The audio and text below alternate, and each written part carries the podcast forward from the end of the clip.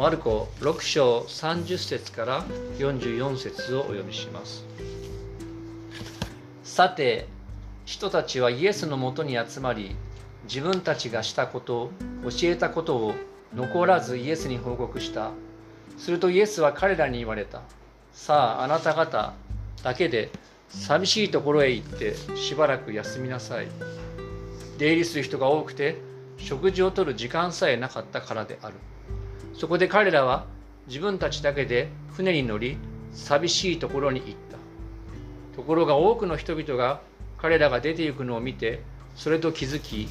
どの町からもそこへ徒歩で駆けつけて彼らよりも先に着いた。イエスは船から上がって大勢の群衆をご覧になった。彼らが羊飼いのいない羊のように羊のようであったのでイエスは彼らを深く憐れみ多くのことを教え始められた。そのうちに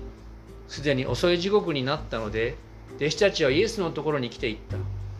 ここは人里離れたところでもう遅い時刻になりました。皆を解散させてください。そうすれば周りの里や村に行って自分たちで食べるものを買うことができるでしょう。するとイエスは答えられた。あなた方があの人たちに食べるものをあげなさい。弟子たちは言った。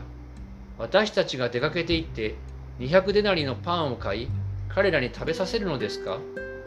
イエスは彼らに言われた。パンはいくつありますか？行ってみてきなさい。彼らは確かめてきて言った。5つです。それに魚が2匹あります。するとイエスは皆を首に分けて青草の上に座らせるように弟子たちに命じられた。人々は100人ずつあるいは50人ずつまとまって座った。イエスは5つのパンと2匹の魚を取り天を見上げて神を褒めたたえパンを裂きそして人々に配るように弟子たちにお与えになった。また2匹の魚も皆に分け分けられた。彼らは皆食べて満腹した。そしてパン切れを12の籠いっぱいに集め魚の残りも集めた。パンを食べたのは男が5000人であった。以上です。今日はこのところから荒野の羊飼いと題して御言葉を取り次ぎます。皆さんおはようございます。早いものでも10月になりましたね。残るところあと3ヶ月。少し今、えー、新座市あたりは涼しくなってきて今日はちょっと曇ってますけれども共に御言葉から学べることをまた礼拝できることを感謝しています。さて、えー、つい先日ですねあのあるニュースのラジオ番組でですね給食の無償化が進んでいる、まあ、特に国よりも先にですね、まあ、特に東京なんかはですね区が率先して、まあ、市町村自治体が国よりも先にですね学校の給食を無償化しているというそういう話が出て話題になっていました。で実は今日のこのイエス様の奇跡も給食の奇跡です。5000人の給食といって、え最も有名な奇跡の一つです。でこれは4つの福音書マタイマルコルカヨハネ全部にこう記されている、え有名な奇跡です。でしかしですねこのよく知られている奇跡物語ですがこれもですねこの今日の前後関係ですとか旧約聖書との関わりをよく観察すると救いの素晴らしいメッセージを読み取ることそれが浮き上がってくるんですね。それができます。でそのことを捉えながら3人の人物との関わりを中心にですね3つのことを取り上げていきましょう。まあ、そしてですね、まあ、よく話題になるのはどうやってこの奇跡が起こったのかってことにもなるんですけども、まあ、今日はそのところではなくていわゆる著者と言われるマルコがこの奇跡を通して何を伝えたかったのかというその意図を読み取りながらこの奇跡から私たちに関わる救いのメッセージを読み取っていきたいと思います。ちょっとだけ背景を説明しますとガリラヤ湖周辺での出来事ですね。まあ、先週見ましたけどもこのヨハネが斬首されたっていうのが先週出ましたがガリダヤ地方を治めていたヘロデ大王の次男ヘロデアンティパスとまずイエス様のことを比較していきたいと思います。おそらくこのガリラヤ湖周辺で今日の出来事もこう起こっているわけですね。はい、まず最初の点はヘロデとイエス様を比べていきます。それは誠の羊飼いということと関わってきます。えー、じゃあちょっと皆さんも読んでもらいましょうか。34節ですね。えー、私読んでみますね。イエスは船から上がって大勢の群衆をご覧になった。ここから読んでみましょうか。読める方、3、はい。彼らが羊飼いのいない羊の群れのようであったので、イエスは彼らを深く憐れみ多くのことを教え始められた。このところ読んでも分かりますようにこの一つ二つ前の段落ではですねイエス様が十二弟子を使わした。帰ってくると彼らは使徒と呼ばれていますけどもその報告をした後今日のところありましてしかし報告していた時もですねひっきりなしに群衆が訪れて食事する暇もなかった。ね、皆さんも仕事忙しくて食事したり休む時間がない。職場の方はですね今の働き方改革で1時間休憩取れなんてですね言ってですね取った取ったようにですねもう書いたりとかっていう人もいるかもしれませんけれどもまあそれはそれとしまして食べる暇もなかったほどまだ忙しかった。そしてイエス様は弟子たちにですねこう命じたんですね。さああなた方だけで行って寂しいところへ行ってしばらく休みなさい。進めたけれども例によってですね弟子たちのおそらく船でこう移動したんでしょうけどもこの船で移動して寂しいところに行った弟子たちイエス様の後をですね陸路からですね群衆があちこちから集まってついてきて先回りしていたっていうんです。でそこでもう先に待ち伏せしていた群衆を見たイエス様は彼らを羊飼いのいない羊のように深く憐れんで教え始めたっていうのが今日の最初です。で実はここから何がわかるかと言いますと、えー、先週見たこのヘロデ・アンティパスこの彼はですね王のように振る舞っていましたがこのイエス様の様子から実はこのヘロデ・アンティパスが羊飼い群衆を治める羊飼いとしては不十分であったという事実が浮き彫りになっているんですね。どういうことか実はこの弟子たちが向かった寂しいところ、ね、寂しいところに行きなさいという寂しいところはですねもともとの聖書で書かれているギリシャ語ではエレーモスといって荒野と同じ言葉なんです。あの一章から出てきましたよね。バプテスマのヨハネが登場した荒野。イエス様が試みにあった荒野。その後もイエス様や弟子たちが働きで疲れた後に休みに行った荒野がこのエレーモス寂しいところという言葉と同じなんです。で何がここでわかるかっていうと先週見たヘロデは宮殿で豪華な誕生パーティーを祝ってこう飲めや歌えやので盛大なパーティーをしていましたがこのヘロデの地で治められていた民は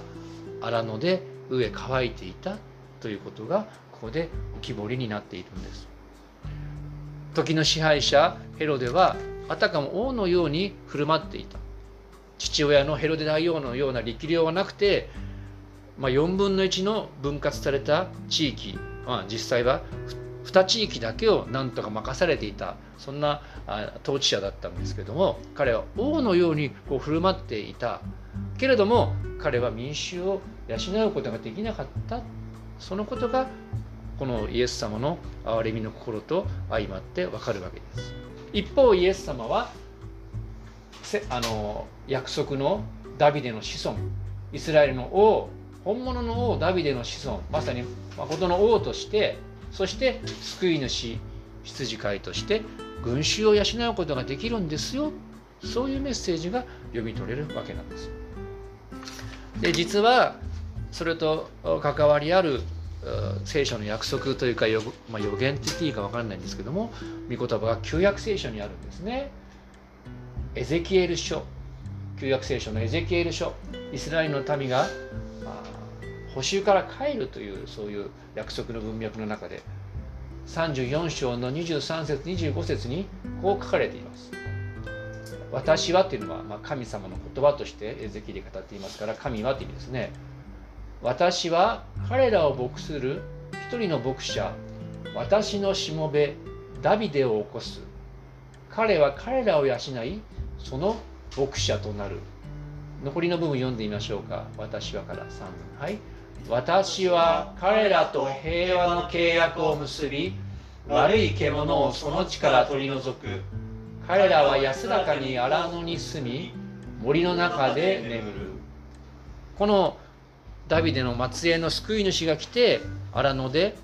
この民を安らかに住まわせる。悪いものからを取り去って彼らを守ると約束しているわけです。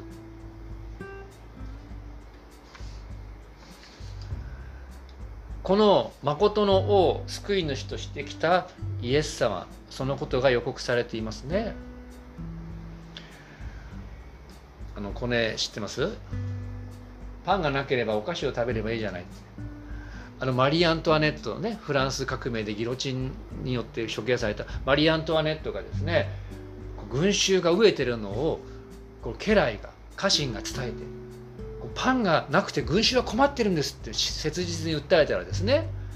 マリー・アントワネットはパンがなければお菓子を食べればいいじゃないと言ったっていう、まあ、そういう逸話、まあ、本当かそうか分かりませんけどもこの為政者がどれほど民の実情を分かっていないか、まあ、そんなことが見て取れる例だと思います。まああまり触れるのもどうかと思いますがもうしょっちゅうですね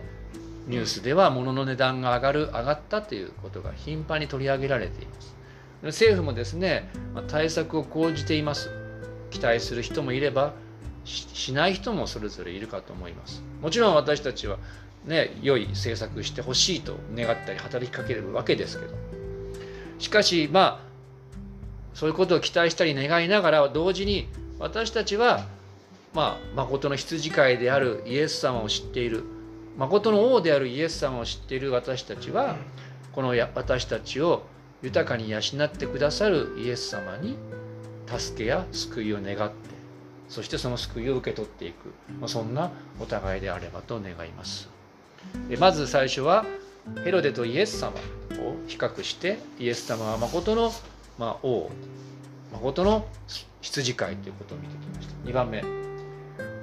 モーセとヨシアとイエス様を比較して、まあ、新たな羊飼いということを見ていきます、まあ、最初に旧約聖書の言葉を引用します。民数記27章の16節17節でこういう言葉があります。モーセの祈りです。こう祈りです。すべての肉なるものの霊を司る神主よ。一人の人を改宗の上に定め彼が彼らに先立って出て行き先立って入りまた彼らを導き出し導き入れるようにしてください。ここからだけ読んでみましょうか。主の改宗から。3はい。主の改宗を羊飼いのない羊の群れのようにしないでください。このモーセの祈りはいつ捧げられたか。これはですねもう出エジプトから出て荒野を旅したイスラエル民族のまあ、ある面救いを願った祈りなんです。で実は今日のこの荒野のあ5,000人の給食の出来事はイスラエルの民の歴史とも関わりがあるようにマルコは書いているんです。あの皆さんご存知のようにねイスラエルの民はこのエジプトから出て40年間荒野を旅しました。まあ、荒野というといろんな意味が聖書にありますが試練とかですね。神を信頼する場所とかあります。そして荒野を旅してどこに向かったかというと約束の地を目指してたわけですよね。でここでぜひあの覚えておくべきことがあります。それは何か。それは旧約聖書の有名な出来事を通して新約聖書ではイエス様とそのイエス様の救いによって生まれる新しい神の民についてこう旧約聖書の出来事をこう鏡にして指し示すっていうことをしています。一番有名なのはあの出エジプトの出来事を通してこのイエス様にある新しい民の救いあがないということがしょっちゅう出てきますよね。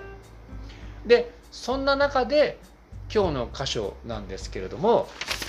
何が言われてるか。そんな箇所で何が言われてるかというと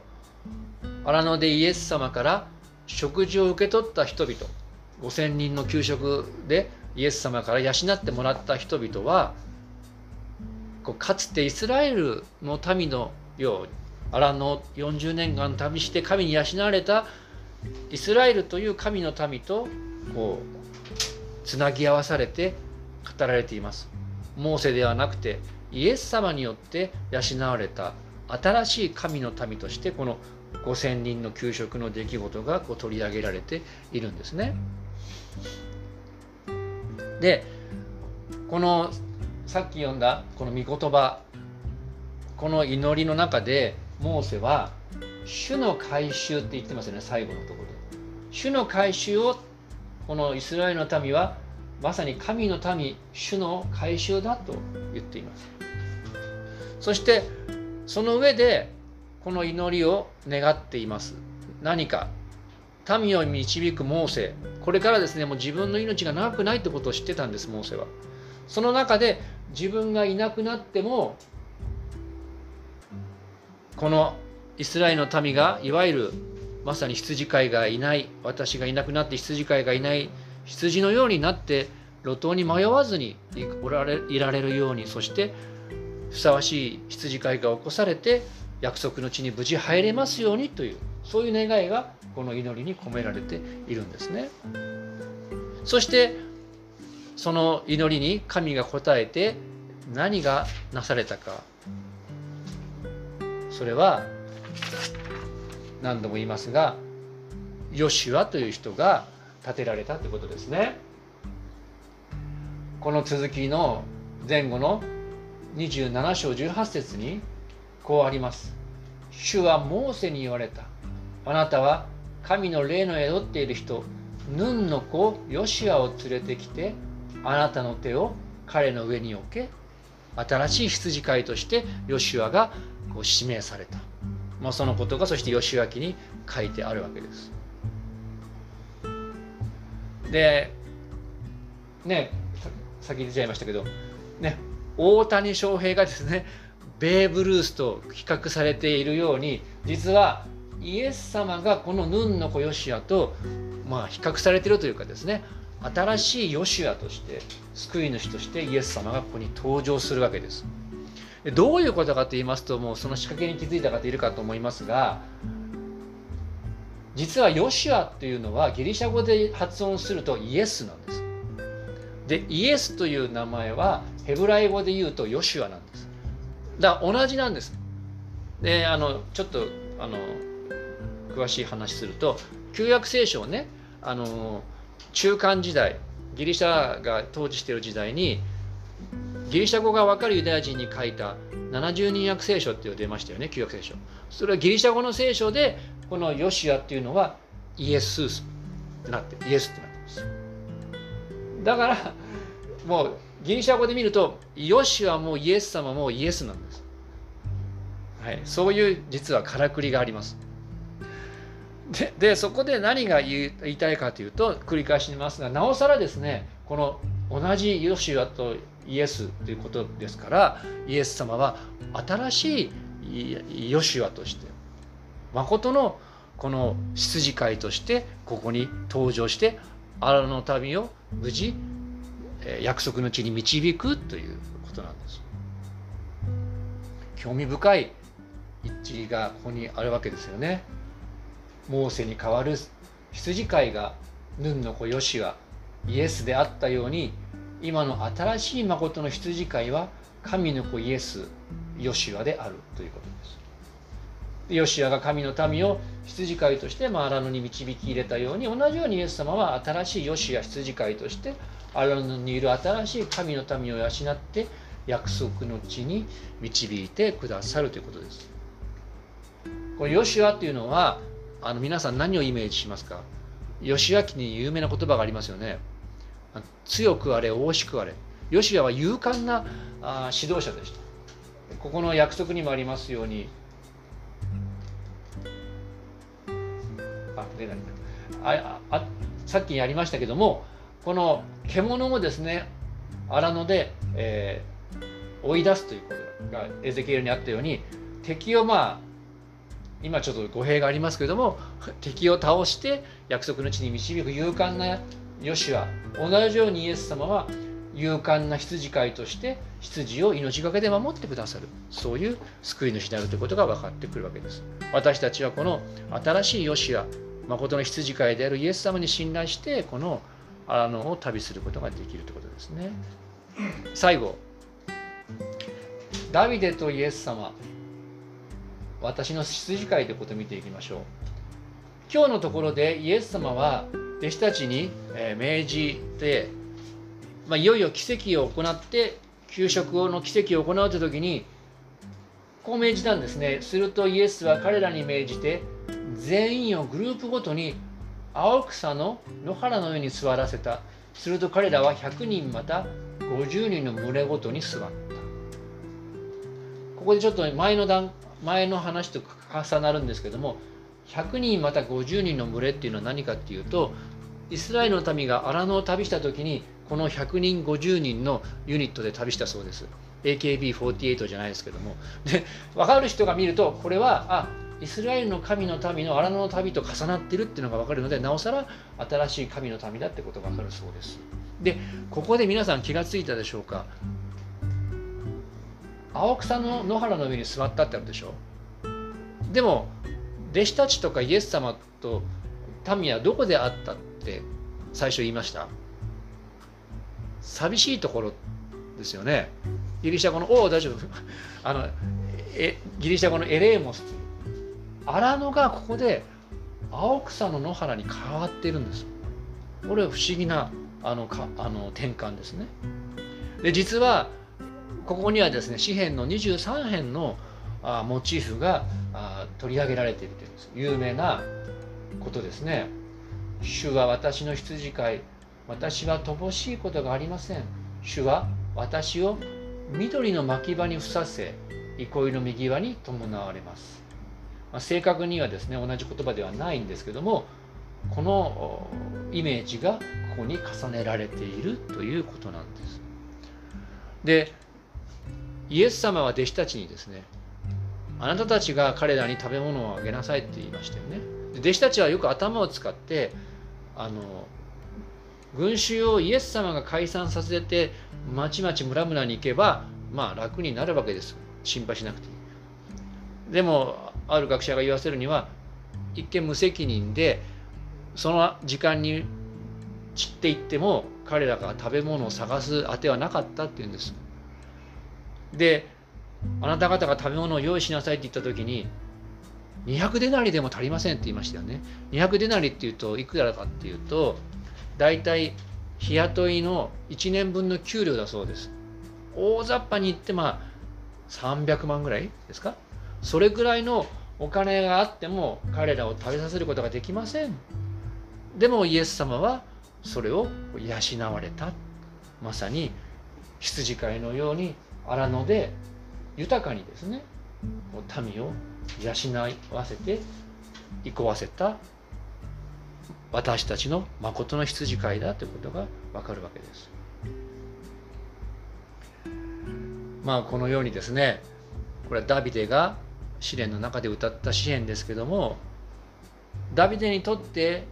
主なる神様が羊飼いだったように私たちにとってもイエス様は羊飼いです。荒野を緑の牧場にこう変えるお方です。本当の羊飼いとして私たちを養ってくださいます。そのイエス様に信頼して歩んでいくお互いでありたいと思います。え最後に一緒に御言葉を読みましょう。詩編23編の1節から3節主はあじゃあ最初私読みましょう。主は私の羊飼い私は乏しいことがありません。最後の2つ読みましょうか。3はい。主は私を緑の牧場にふさせ憩いの右側に伴われます。主は私の魂を生き返らせ皆のゆえに私を義の道に導かれます。お祈りしましょう。